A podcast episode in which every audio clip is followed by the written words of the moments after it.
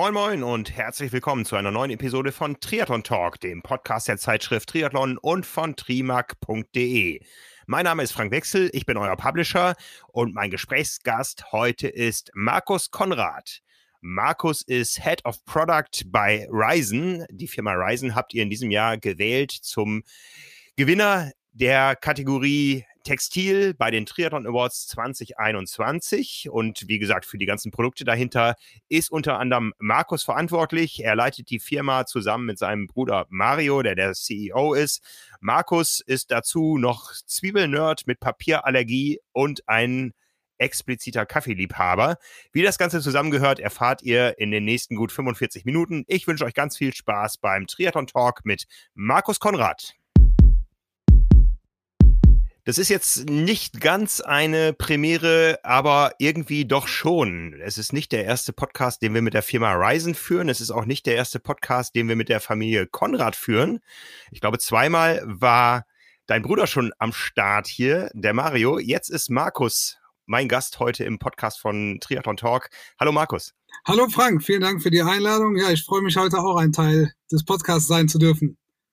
Ja, ihr, ihr seid Brüder, Markus und Mario Konrad, ähm, in verschiedenen Funktionen in der Marke Ryzen tätig. Wer von euch ist der Ältere?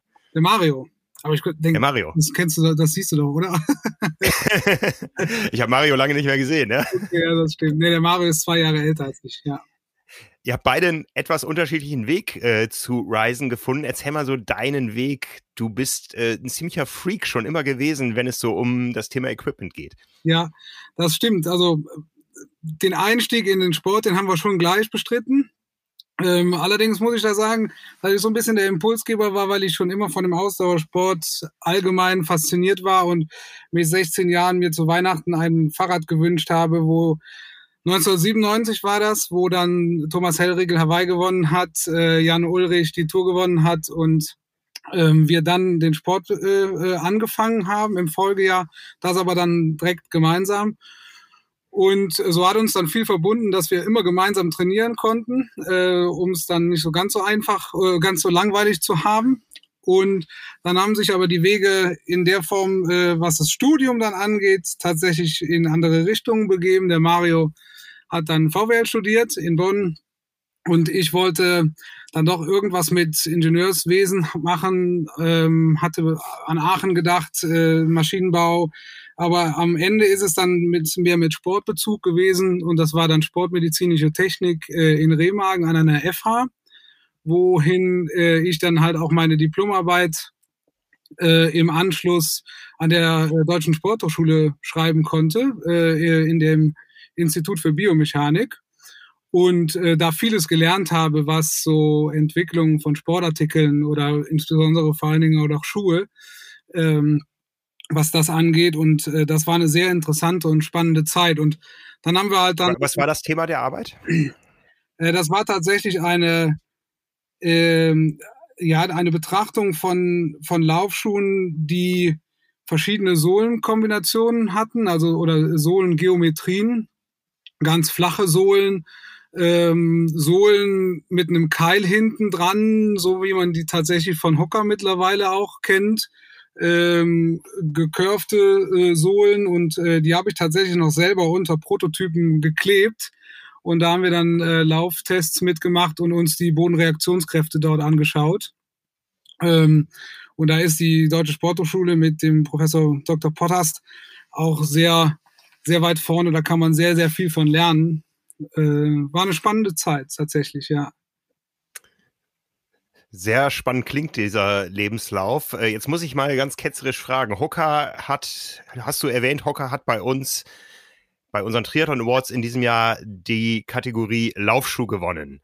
Ganz knapp. Ryzen hat mit großem Vorsprung die Kategorie Textil, Wettkampftextil des Jahres gewonnen. Ryzen mit rund 32 Prozent vor Castelli mit 10, irgendwas Prozent und FI226 mit knapp 6 Prozent. Wann übernimmt denn Ryzen auch die Kategorie Laufschuh? Ja, also erstmal muss ich mich da bei der Community bedanken äh, und äh, das Vertrauen ähm, in die Marke Ryzen sehr schätzen. Äh, das finde ich total toll, dass wir da wieder äh, gewinnen konnten.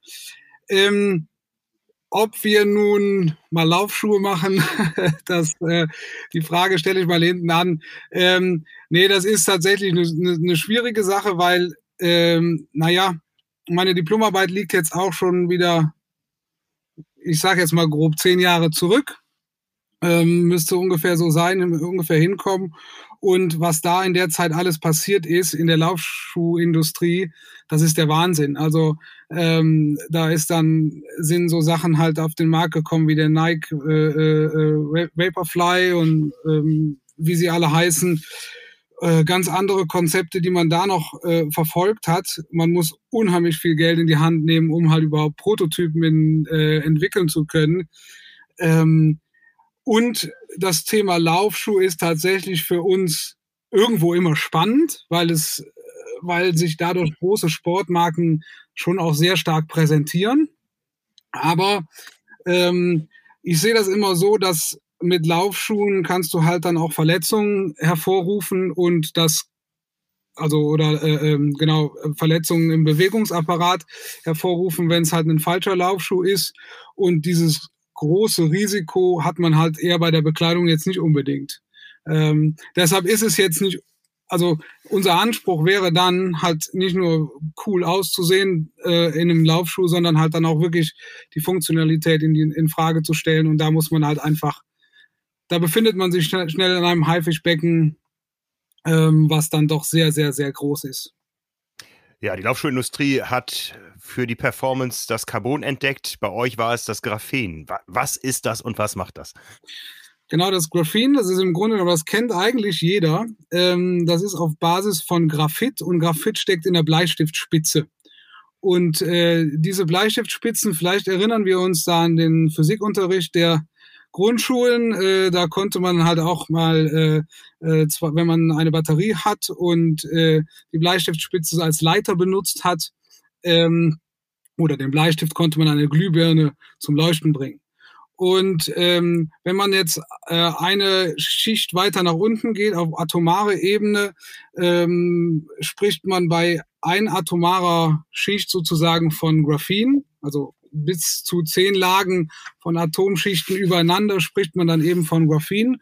Und das Besondere ist da, dass die Atomstruktur halt dann eben zweidimensional aufgebaut ist und nicht dreidimensional in einer Gitterform. Und äh, das bedeutet, dass wir diese Eigenschaften der hochleitfähigen äh, ähm, oder die hochleitfähigen Eigenschaften von Graphit, sprich Graphen, äh, da zunutze machen kann und ähm, Strom oder halt dann auch eben äh, äh, Wärme oder Kälte äh, über Graphen-Leiterbahnen äh, sozusagen transportieren kann. Und das ist sozusagen, das steckt hinter, hinter dem hinter Graphen. Ja. Das ist spannend. Jetzt kommt das Ingenieurswissen in die Bekleidungsindustrie.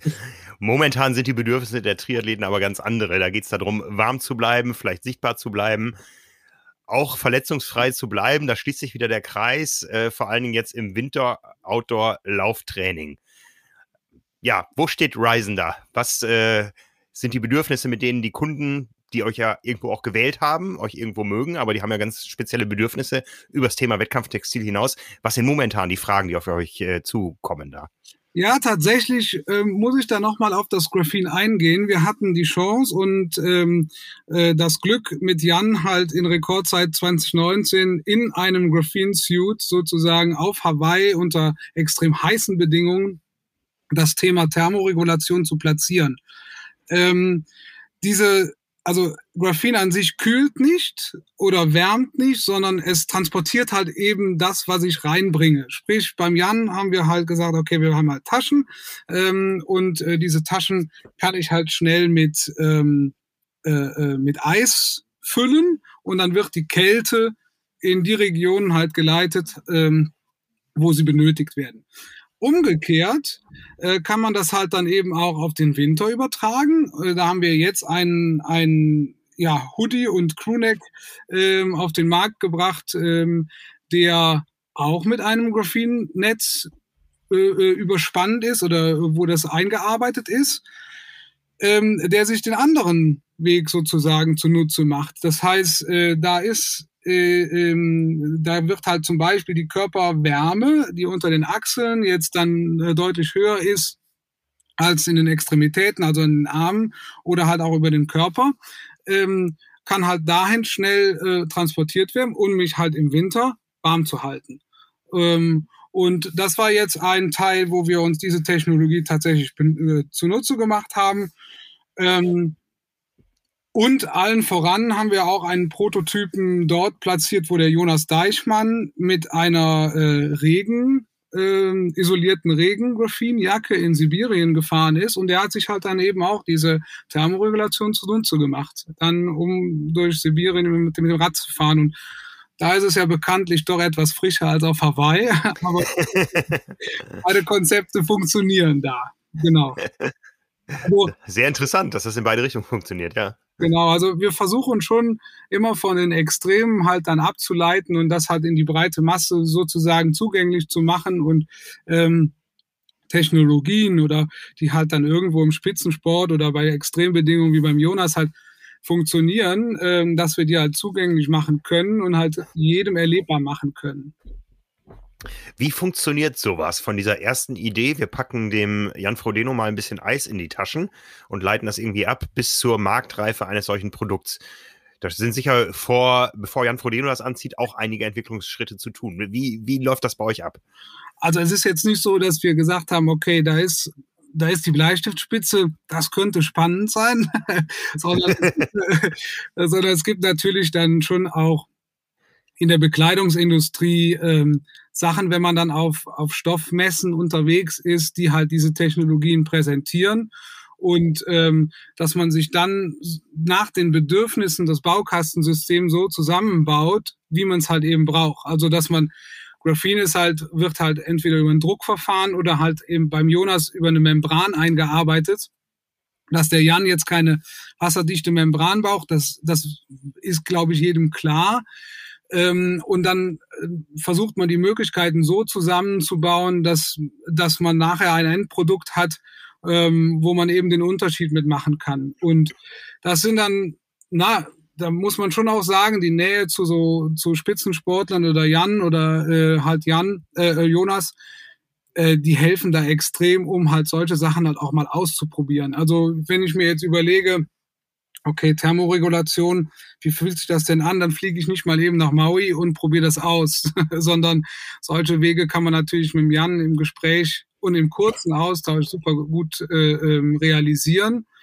Und dann bietet man mehrere Optionen an und äh, entscheidet sich dann gemeinsam für einen Weg. Und so ist es dann halt im Grunde genommen auch entstanden. Und das Coole ist, dass wir, weil wir bei uns halt in Köln die Entwicklung haben, also Bekleidungsentwicklung, äh, Produktentwicklung, dass wir diese Ideen halt pushen können mit den Factories in Europa, kurze Wege haben und dann relativ schnell zu einem Ergebnis kommen. So. Gib uns mal einen kurzen Einblick, wie, wie viele Leute stecken dahinter? Ich meine, Mario und dich kennt jeder, Jan Frodino kennt sowieso jeder. Wer nochmal so ein bisschen geschäftlich mit der Marke Ryzen äh, zu tun hat, kennt auch noch Sven. Wie groß ist Ryzen inzwischen? Ja, wir haben jetzt mit allen, glaube ich, 48 Gesichter, die jetzt äh, hier rumlaufen und ähm, bilateral an den Computern vom Homeoffice aus arbeiten.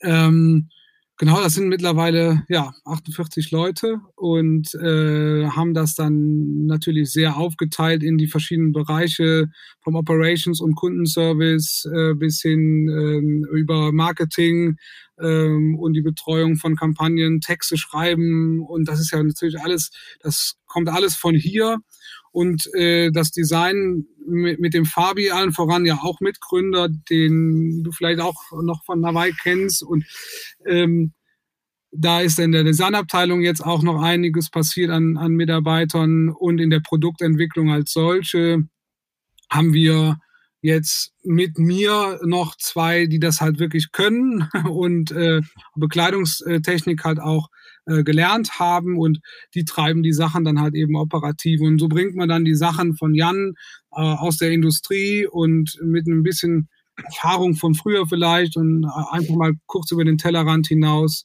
zu solchen Produkten.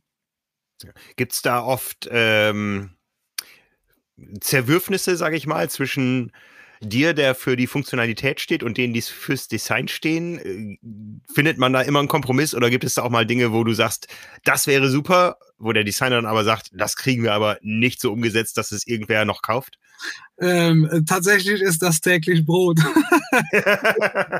nee, aber das ist also, äh, das ist ja genau das, was es dann nachher ausmacht, wenn man, wenn man die Kompromisse halt, also ich glaube, man muss halt dann eben priorisieren. Wir wollen halt ähm, äh, ja, Sportbekleidung natürlich dann irgendwo verkaufen, aber vor allen Dingen halt dann auch äh, Emotionen damit verkörpern und äh, den Athleten äh, ein Gefühl vermitteln, äh, wenn man unsere Sachen halt dann trägt. Und ähm, da reicht es halt nicht, wenn man nerdy irgendetwas, wenn ich was durchbringen wollen würde und das ist halt nachher quiet rosa, ähm, oder sonst irgendwie, ähm, hat halt äh, einen ganz furchtbaren Fit oder sonst irgendwas.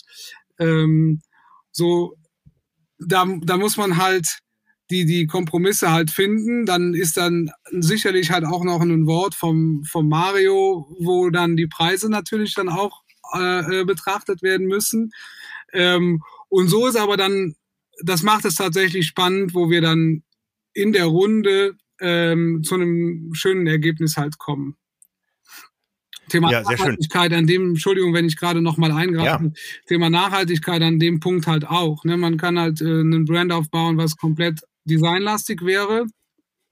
Ob das jetzt nachhaltig ist oder nicht, sei dann dahingestellt. Man könnte etwas aufbauen, was jetzt komplett nachhaltig wäre. Ob das dann funktionell wäre oder nicht, auch dahingestellt. So. Und deshalb gibt es bei uns halt dann schon einen großen Kompromiss und in der Breite der Produkte ähm, überwiegt mal das eine und mal das andere etwas mehr. Ja, ja. Ja, das glaube ich. Das ist immer wieder ein, ein, eine Quadratur des Kreises dann letztendlich. Ja, genau. Mhm. Ja, ja. ja. Die Fertigung, die ist ja auch in mehreren Schritten. Äh, ihr braucht Rohstoffe, ihr braucht Grundmaterialien.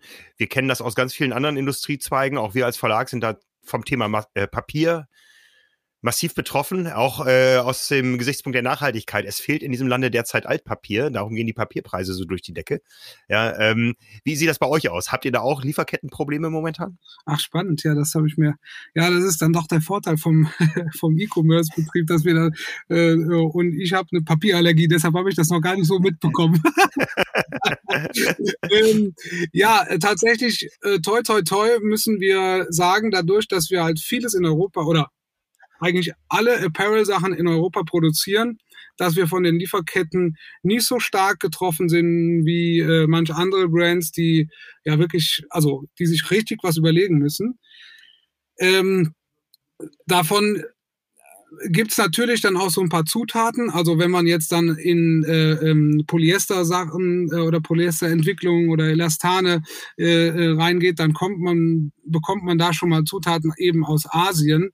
Ähm, aber das kriegen wir aktuell noch ganz gut gehandelt ähm, und schätzen da sehr die kurzen Wege halt innerhalb von Europas. Das ist, es schlägt sich dann halt oftmals halt eben auch auf den Preis nieder, leider Gottes. Aber mhm. ich glaube, der Weg dahin zu regional, ähm, das ist ein Trend, den, da sind wir ganz froh, dass da auch ein Bewusstsein gerade in der Gesellschaft entsteht.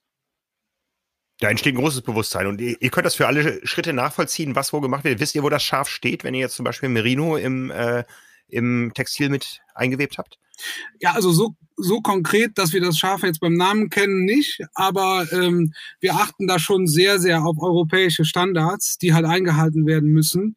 Und äh, das hilft uns halt dann eben auch, dass unsere Zuliefer, Zulieferer eben diese europäischen Standards ähm, als Voraussetzung nehmen. Und das ist dann was, wo man, glaube ich, global den Unterschied halt auch machen kann. Also wir, ne, es ist, man kann das sehr, sehr tief dann nochmal hinterfragen, ähm, aber ähm, in einer gewissen Weise müssen wir auch Sachen halt vertrauen, aber wenn das Vertrauen dann halt eben auf ein Commitment von europäischen Standards ist, dann ist man da, glaube ich, schon sehr, sehr gut unterwegs.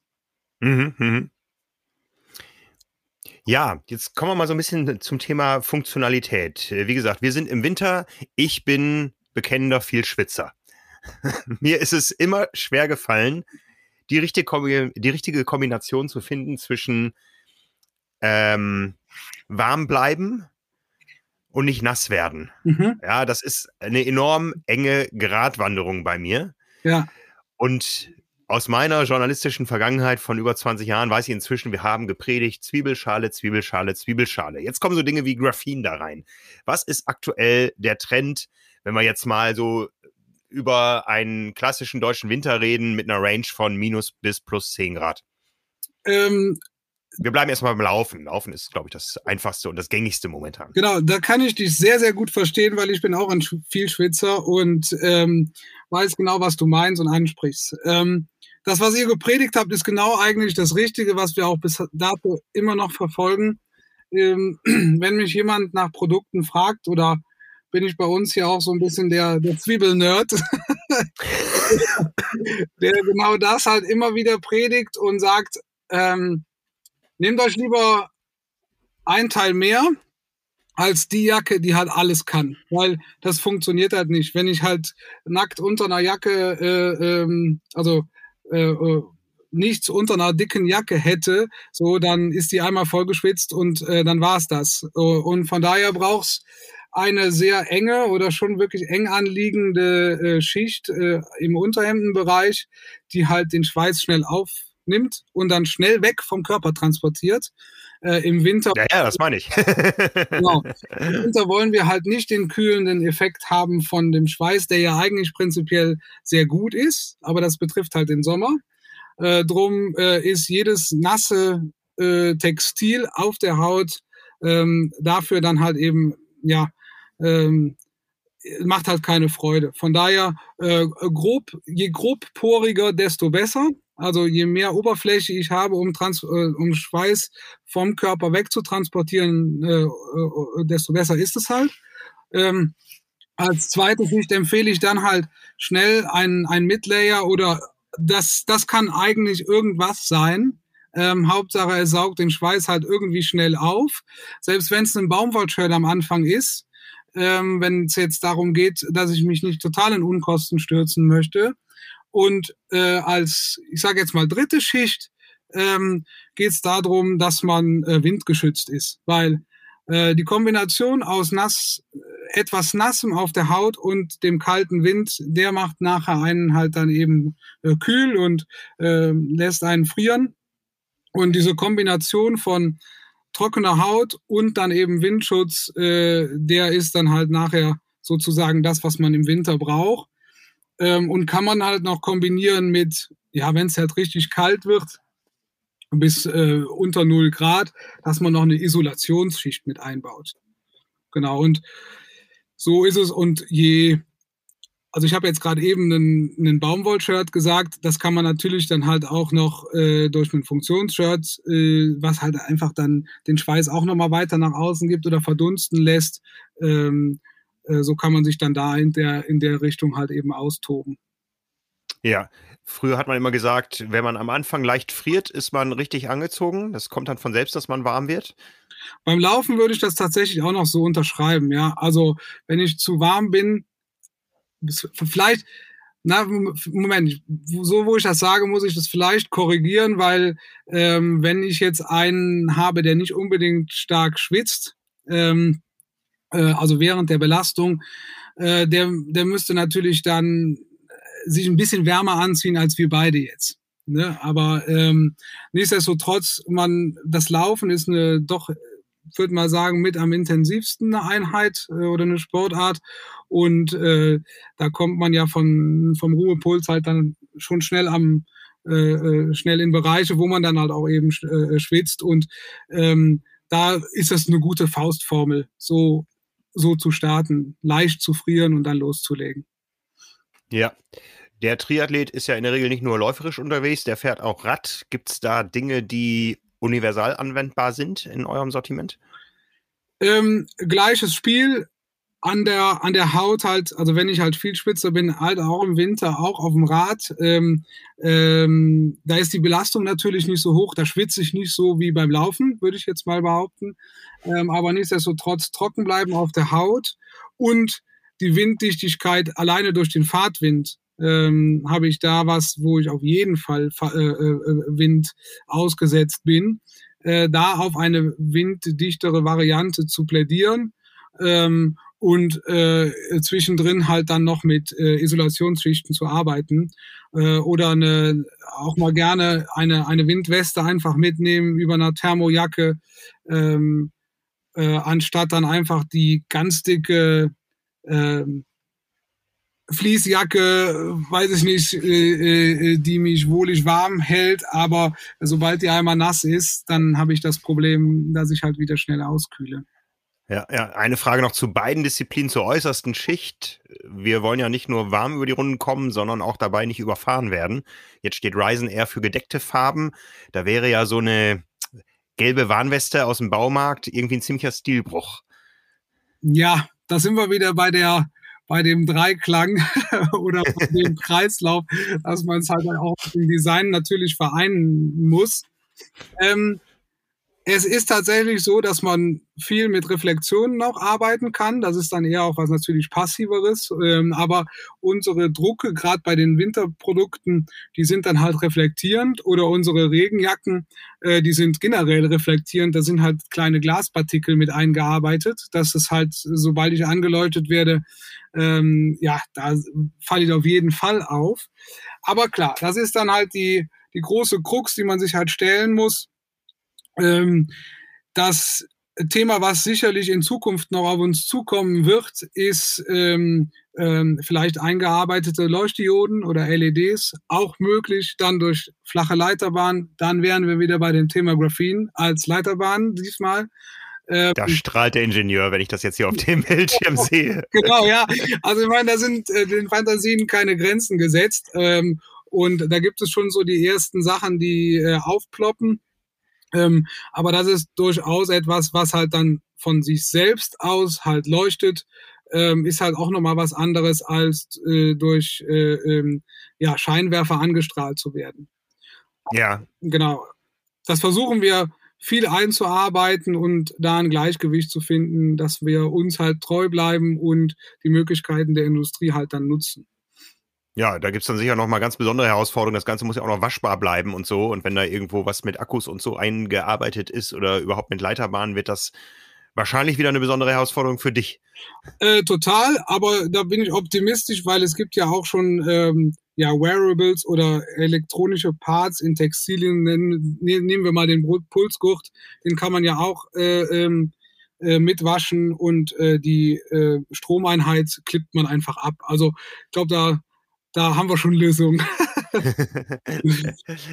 Wie, wie, wie, kommt man auf diese Lösung? Ja, gibt es da Studien? Gibt es da Kongresse, wo man sich über solche Lösungen austauscht? Gibt es da Patente, wo man sich einkauft? Oder gibt es da so ein, ah, wie nennt sich das noch, ähm, reverses äh, ähm, Engineering? Äh, ich glaube, Reverse Engineering heißt das, wenn man die Produkte der Konkurrenz auseinander nimmt, um zu gucken, wie sie es gemacht haben. Ähm, tatsächlich ist es so, dass wir das relativ wenig machen, ähm, weil so ein bisschen auch der Philosophie geschuldet, okay, wenn wir uns Sachen anschauen von den Konkurrenten, dann gibt's das ja schon. Und äh, dann sind wir nicht Vorreiter. Ja. ähm, und äh, durchaus, ähm, was ich eingangs schon mal gesagt hatte, die Stoffmessen, die sind schon sehr, sehr weit ähm, und äh, treiben da Technologien und Möglichkeiten, äh, dadurch, dass wir tatsächlich einen Großteil unserer Stoffe, ich würde mal den, den, überwiegenden Teil unserer Stoffe tatsächlich auch aus Europa beziehen, können wir halt auch die Produzenten wirklich äh, äh, zum Beispiel in, in Italien äh, besuchen. Und äh, die haben halt dann eigene Forschungseinheiten. Und die zeigen uns dann halt zum Beispiel halt Membranen aus Graphen und wie gesagt, dann ist man schnell wieder bei dem Baukastensystem oder ähm, macht halt dann ähm, und kombiniert mit dem Preis muss man dann halt natürlich schauen, man kann nicht immer alles äh, nach neuester, neuestem Stand machen, weil diese ganzen Sachen, die kosten halt dann auch einfach extrem viel Kohle. Und das schlägt sich dann halt auch auf, auf den Stoffpreis nieder. Ähm, und äh, ja, da gehen die Welten halt auch schnell auseinander. Aber so bekommt man dann halt auch Sachen präsentiert wie ähm, ein anderes Beispiel, was wir halt auch in der Winterjacke tatsächlich, äh, in einer Winterradjacke halt auch verwenden, ist halt, da ist äh, Kaffeebohnen ähm, gemahlen in, in den Faden mit eingearbeitet und diese, diese Kaffeebohnen speichern halt Wärme. Ähm, Und, ist das ein ähm, Frodissimo-Kaffee? Nee, das können wir noch nicht verarbeiten. Aber der Bezug ist tatsächlich sehr cool. Ähm, und das ist halt ein Verfahren, was halt auch extrem teuer ist. Und das ist mit, mit äh, der teuerste Stoff, den wir verwenden und bieten halt da, da aber halt eine komplette Jacke halt eben halt auch an. Äh, äh natürlich für wahnsinnige 300 Euro. Ähm, aber ich muss noch mal nachhaken. Äh, geht es um die Kaffeebohne oder den Kaffeesatz? Weil wenn es um das zweite ginge, würde ich mich jetzt als Lieferant anbieten. es geht tatsächlich um die Kaffeebohnen, die gemahlen werden. ja, genau. Und das sind, also das kann man halt dann nicht im breiten Stil machen, ähm, äh, aber äh, solche Sachen, die werden dann halt dann eben auf Stoffmessen präsentiert und dann sagen wir, komm, da machen wir jetzt mal einen ja, ich würde mal sagen, so ein Leuchtturmprojekt raus und äh, bieten die Möglichkeiten den Kunden halt eben an, sowas halt auch so zugänglich zu haben. Ja, ja, großartig. Also die Idee von, von Kaffeebohnen kam sicher von Jan Frodeno, wenn es auch nicht sein Kaffee ist, oder? nee, tatsächlich. Äh, nee, nee, nee, das, das nicht, aber Das passt ganz Wobei die Marke Ryzen ja schon mit Kaffee zu verbinden ist. Also ich besuche euch ja auf jeder Triathlon-Messe sehr, sehr gerne. Ja. Aus gutem Grunde. Ja. Das ist auch schön. Immer herzlich ja. willkommen. machen, wir da mal gerade einen Ausflug. Ja, äh, liegt das daran, dass ihr Kaffeeliebhaber seid? Oder liegt es daran, dass ihr eine Zielgruppe bedient, die auch für hochwertigen Kaffee zu haben ist?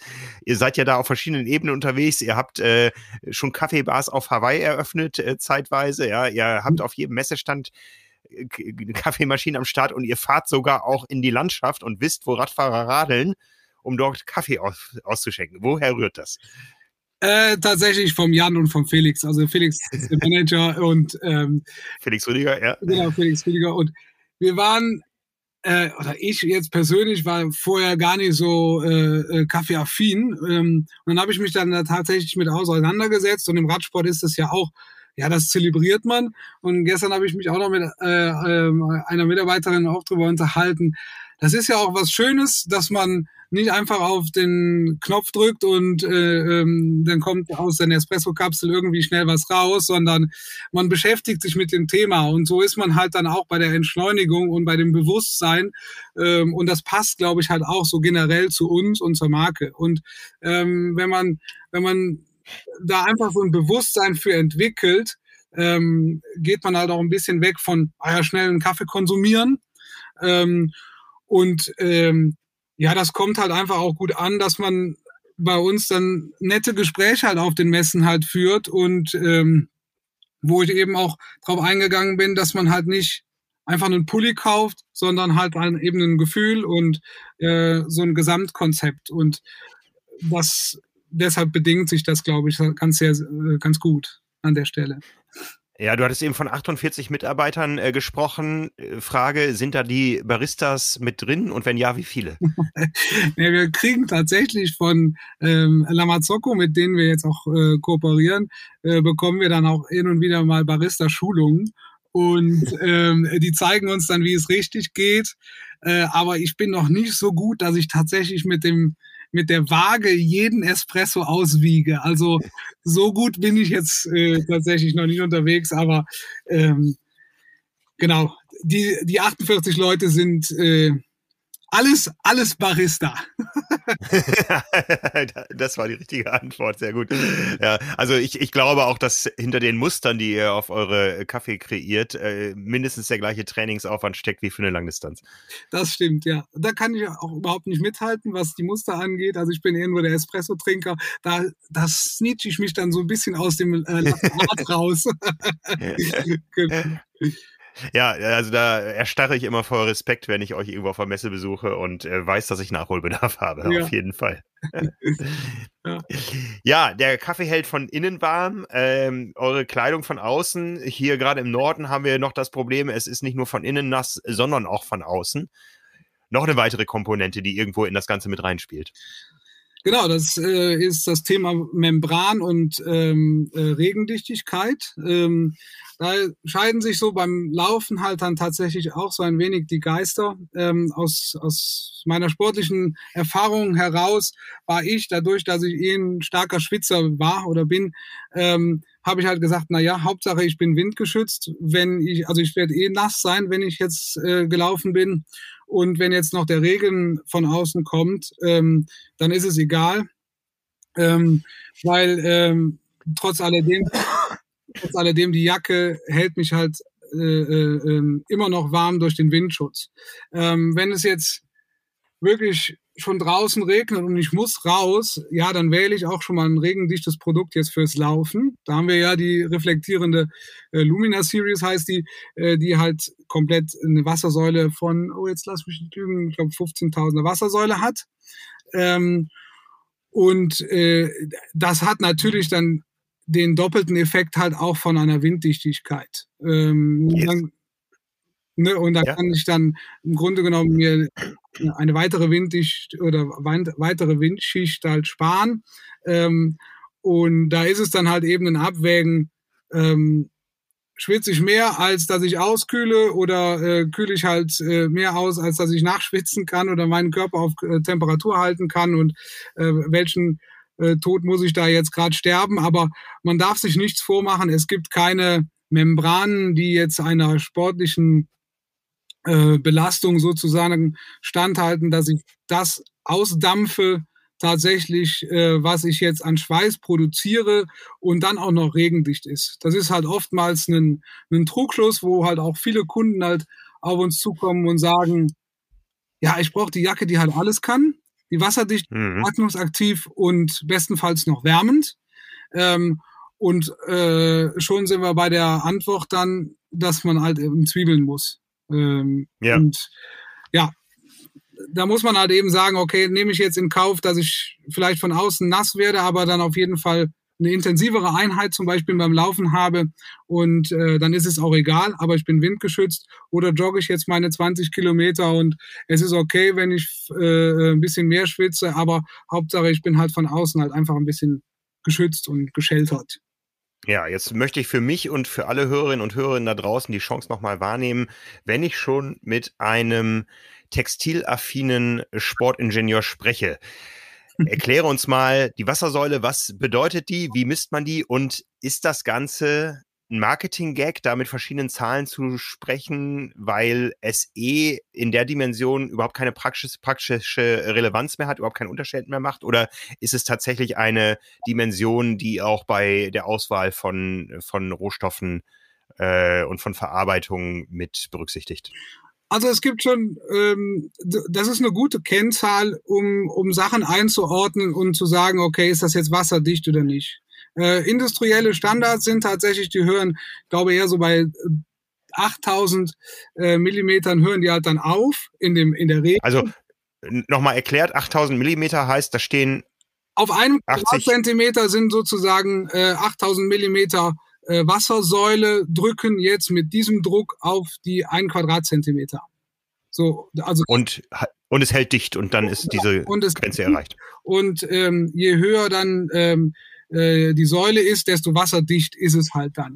Jetzt kommen wir, äh, das sind halt dann Sachen, wo man sich, glaube ich, als Konsument ganz gut dran orientieren kann. Ähm, und ähm, dann muss man aber auch ähm, unterscheiden, sind es jetzt ähm, insgesamt vom Aufbau her, das sind dann meistens drei Lager, also ein, ein Außenstoff, der ist mit einer Beschichtung noch ausgestattet, dass das so schön abperlt. Das ist nicht die Membran. Dann kommt die Membran, die halt, die halt dann eben wasserdicht ist. Und dann kommt es noch meistens zu einem ähm, aufgeklebten Mesh von der Innenseite, dass sich das auf der Haut nicht so kletschig anfühlt. Ähm, so und ähm, da gibt es halt dann so, ich glaube so das Maß, was so jeder kennt, ist, ja, ja, ich habe hier eine 20.000er Wassersäule, damit komme ich gut durch den Winter und äh, das ist für mich ein gutes Produkt.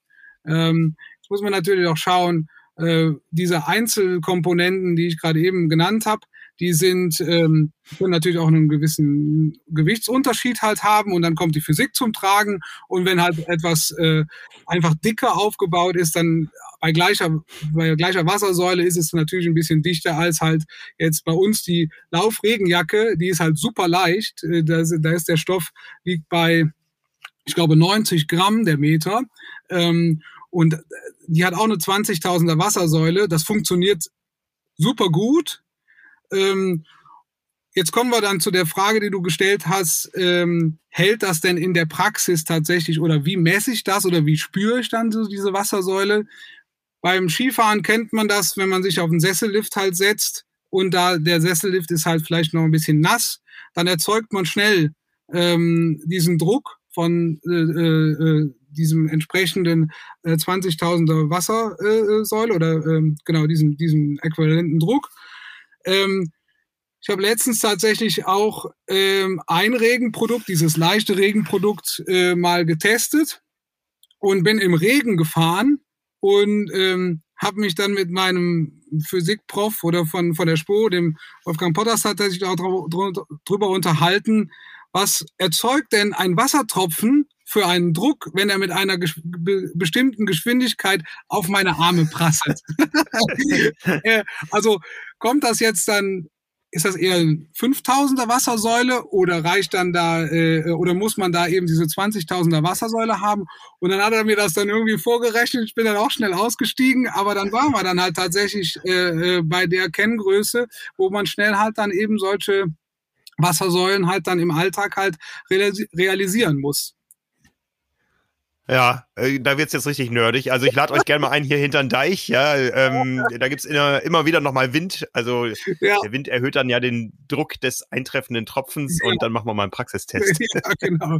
Genau, aber wie gesagt, ich bin da auch schnell ausgestiegen, wie er mir dann das Gewicht eines Wassertropfens vorgerechnet hat und die Geschwindigkeit dazu und okay, war dann dann passé. ja, ihr seid ja breit aufgestellt. Ihr habt ja äh, diese Hightech-Produkte, wo wir über Wassersäulen und äh, die Laufbahn der Graphenstrukturen sprechen. Äh, ihr habt aber auch sehr viel Lifestyle inzwischen. Ist das so Hand in Hand äh, gewachsen oder war es eher so, dass die Leute die Hoodies toll fanden und sich dann den Einteiler zum Hoodie gekauft haben? Oder ist es eher so, dass aus der Funktionalität, aus der praktischen Anwendung, aus vielleicht auch dem Sehen im Wettkampf bei Jan Frodeno oder so der Bedarf gewachsen ist, ich möchte auch Ryzen im Alltag tragen und nicht nur dann, wenn ich Sport treibe? Mhm. Also da muss man vielleicht zum, zum Gründungsjahr zurückgehen. Ähm, ich glaube, das hatte der. Wann war das? Bitte? Wann, wann war das? Wie lange gibt es euch jetzt schon? Äh, sind wir auf den Markt gekommen. Und ähm, für uns war es auch da schon wichtig, dass wir halt als komplette Sportbrand äh, aufgetreten sind und wahrgenommen werden und nicht ähm, jetzt äh, äh, die Radhose entwickeln und äh, dann daraus halt irgendetwas halt äh, aufbauen, sondern äh, dass es halt in der breiten Masse schon direkt akzeptiert war. Da sind wir mit 30 verschiedenen Produkten gestartet. Ähm, hätte man vorher gesagt, wie kompliziert das ist, hätte man das wahrscheinlich nicht gemacht. ähm, aber das hat uns, glaube ich, geholfen, ähm, diese, diese Breite halt äh, eben zu untermauern.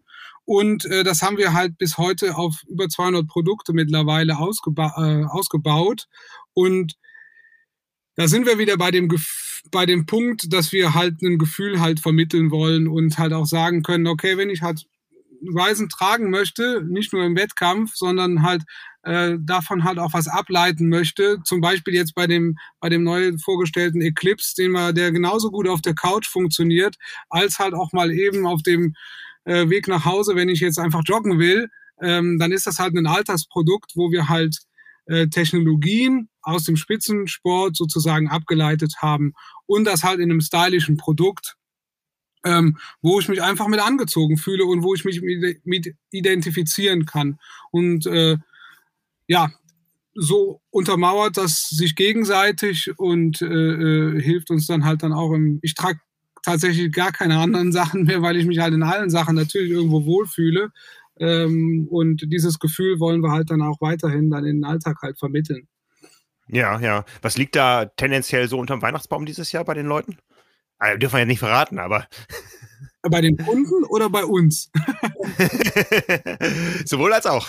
Äh, äh, bei uns ist es tatsächlich, wir schenken uns jetzt nichts mehr. ähm, äh, wir genießen da tatsächlich so ein bisschen die, die Zeit mit uns oder mit der Familie.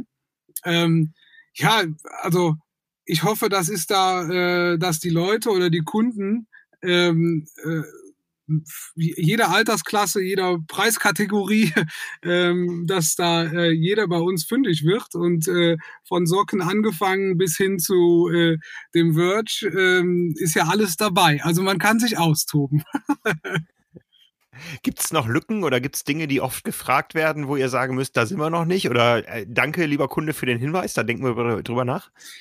Außer dem Laufschuh? Ähm, ja, der Laufschuh lassen wir mal gerade noch. Genau. Äh, tatsächlich ist es, äh, profitieren wir da sehr von den Kunden. Auch da ein Dank an, an alle, die uns halt Feedback geben, ähm, weil so nah an Kunden dran zu sein, ist halt einfach Gold wert, weil wir da sozusagen eine breite Fallstudie sozusagen haben. Ähm, Lücken in der Form, naja, wenn man sich die Bekleidungsindustrie anschaut, gibt es da, glaube ich, immer Lücken. Äh, wir müssen halt äh, schauen, wo wir halt herkommen und wir kommen halt einfach historisch gewachsen aus dem Triathlon. Wenn wir jetzt halt hingehen und sagen, okay, Radsport äh, ist halt mal was, dann sind da vielleicht ähm, andere Lücken oder ähm, äh, Produkte, die man anders machen oder ne, nicht anders machen, aber äh, wo sich andere Lücken halt eben auftun und äh, das versuchen wir auszuweiten. Aber wir würden jetzt nicht sagen, okay, wir wollen in Paris bei der Fashion Week äh, ähm, die Topmodels ausstatten mit einem Ballkleid. Ich glaube, das ist sehr weit weg. das glaube ich auch, da stimme ich dir voll zu. Ist auch für viele Triathleten sehr weit weg, ja. die Szene. Ja. Und umgekehrt. Ja, das stimmt, ja. Ja, das Jahr geht zu Ende. Wie gesagt, die Weihnachtsgeschenke sind oft wahrscheinlich äh, eingekauft. Wie seid ihr so insgesamt zufrieden mit diesem Jahr, was ja doch außergewöhnlich war? Ich meine, im Triathlon ist es ja nach wie vor so, wir kommen von einer Größenordnung von 600 Triathlon-Wettkämpfen in Deutschland. Im letzten Jahr waren es knapp 40, in diesem Jahr immerhin wieder 200. Ähm, wo geht die Reise hin oder wo, wo hat sie dieses Jahr begonnen? Also wir hoffen ja alle, dass das nächste Jahr ein anderes Triathlon-Jahr wird als dieses. Genau, also was uns dieses Jahr zu dem letzten Jahr äh, tatsächlich schon mal mehr ge gefreut hat, war, dass wir auf den Messen äh, die ähm, Offline-Talks sozusagen halt äh, unterstreichen konnten bei einem Kaffee. Äh, das hat schon gut getan und äh, ist auch schön, wenn man dann wieder Gesichter sieht. Äh, allgemein, dadurch, dass wir halt auch E-Commerce oder äh, ein E-Commerce-Unternehmen sind, ist es natürlich so, dass wir auch da ähm, von profitieren konnten, von dem E-Commerce-Boom oder dem Markt. Ähm, wir freuen uns tatsächlich sehr darauf, wenn halt nächstes Jahr wieder Wettkämpfe stattfinden, einfach des persönlichen Austauschs wegen. Ähm, aber was halt jetzt so andere Märkte halt dann angeht, ähm, ja, ich habe es gerade eben mal angesprochen, so Radsportmarkt, äh, der ist natürlich irgendwo spannend. Da muss man sich halt aber irgendwie vielleicht auch anders aufstellen. Aber man kann ja auch mit unserem Kaffeetruck mal ähm, auf einen ähm, Rad-Event halt fahren und das Gleiche halt dort praktizieren. Ähm, also so Gedanken stehen halt auch im Raum. Ähm, genau ja, für alle, die jetzt ihre Saisonplanung davon abhängig machen wollen, wo findet man eure Kaffeemaschine im nächsten Jahr überall? Du hast äh, die Messen erwähnt, den Truck. Also wo kann man mit euch in diese Gespräche einsteigen, wie wir es gerade auch geführt haben hier? Ähm, tatsächlich dieses Wochenende am Terranova Speedway. Bei uns natürlich im Rheinland, da fahren wir hin. Aber äh, ja, äh, wir haben ja auch die Cycling Units, wo wir ähm, äh, in Hamburg, in, in München, Berlin, äh, Cycling Units stattfinden lassen. Das ist was, was man konkret auch noch mal ein bisschen ausbauen kann, wo wir zu den ähm, Rides mit unserem Truck hinfahren können. Äh, das Problem oder wir wissen natürlich genauso viel wie jeder andere, was die Corona-Lage angeht und was halt zugesagt wird oder nicht. Aber alle Events, die halt dann stattfinden und wo wir bisher platziert waren, da würden wir uns halt auch nächstes Jahr wieder auf äh, oder zeigen. Ähm, plus halt dann vielleicht das ausgeweitete Cycling Unit Netz, wo wir uns dann halt mit unserem Truck zeigen werden. Ja, ich freue mich da auf ganz viele Wiedersehen. Ich habe noch eine Frage jetzt, eine praktische Frage zum organisatorischen Ablauf. Ihr habt den Triathlon Award gewonnen. Ihr sagt, ihr seid alle im Homeoffice. An wen soll ich den jetzt schicken, ohne dass es Streit gibt? du kannst den sehr, sehr gerne ähm, äh, bei uns äh, hier zum Headquarter oder zu unserer einzigen Adresse hier in Köln äh, senden, ähm, im belgischen Viertel. Und äh, der findet hier einen Platz, wo äh, bilateral und äh, die, der, der Award äh, bestaunt und äh, ja, wo sich der angeguckt werden kann. Also da gibt es keinen Streit. ja, ich mache einen ganz anderen Vorschlag. Ich komme euch mal besuchen, bringe den mit um, und dann sehen wir uns in Noch Köln. besser, noch besser, genau. Dann kannst du auch einen Kaffee bekommen. das war, äh, da habe ich jetzt gar nicht dran gedacht, aber ist eine, eine gute Idee. Ja, prima. Ja, Markus, ich danke dir herzlich fürs Gespräch. Es ist immer wieder toll, mit euch zu sprechen. Äh, und gerade in so einem Abstand von einem Jahr plus minus, äh, das letzte Gespräch war ja mit deinem Bruder Mario, ist es immer wieder erstaunlich, was sich bei euch alles so tut. Äh, ich bin ganz baff, dass ihr nochmal gesagt habt, wir sind erst seit 2016 da. Ähm, ja. Aber schon ganz weit oben angekommen, zumindest was den Triathlon betrifft. Also Respekt vor eurer Arbeitsleistung da von, vor eurem Weg und ich freue mich aufs nächste Mal. Ja, vielen Dank und vielen Dank natürlich auch an die ganze Community, die das halt dann treibt und mit der wir das halt gemeinsam erleben dürfen. Vielen Dank, dass ich diesmal äh, Gast sein durfte, lieber Frank, und äh, dann wünsche ich euch allen ein schönes Weihnachtsfest und genießt noch die Zeit und ja, bleibt gesund. Euch auch. Vielen Schöne Grüße nach Köln. Vielen Dank. Danke.